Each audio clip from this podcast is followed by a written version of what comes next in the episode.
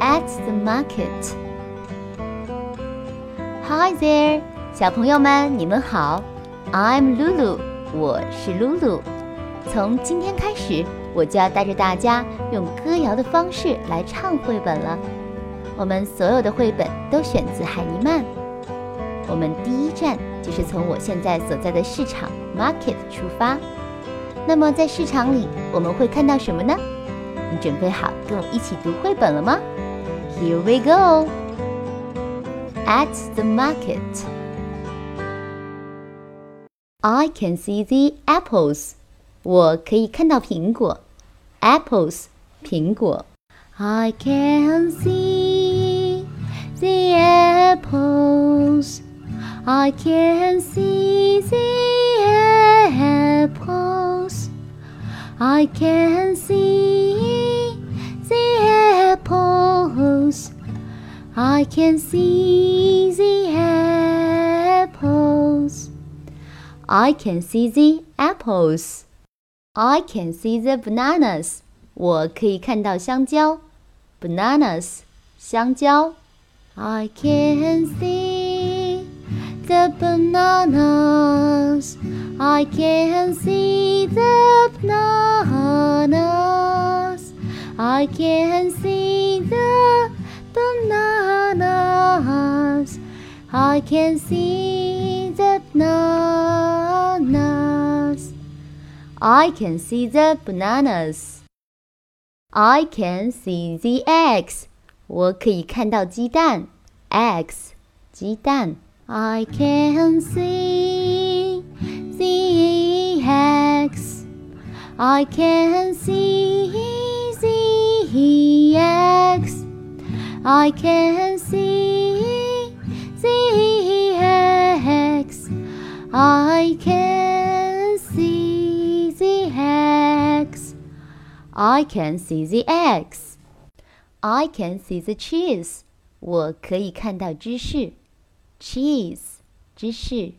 I can see the cheese. I can see the cheese. I can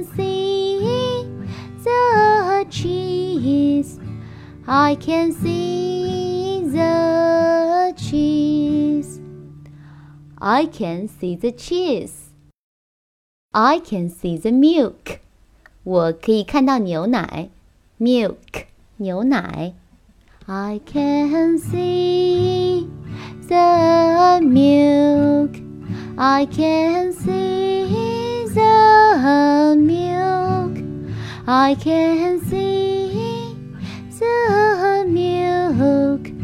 I can see the milk.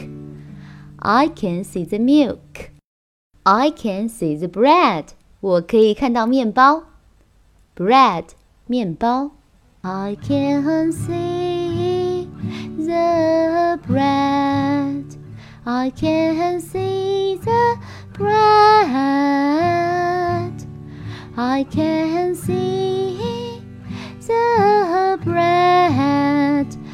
I can see the bread. I can see the bread. I can see the meat.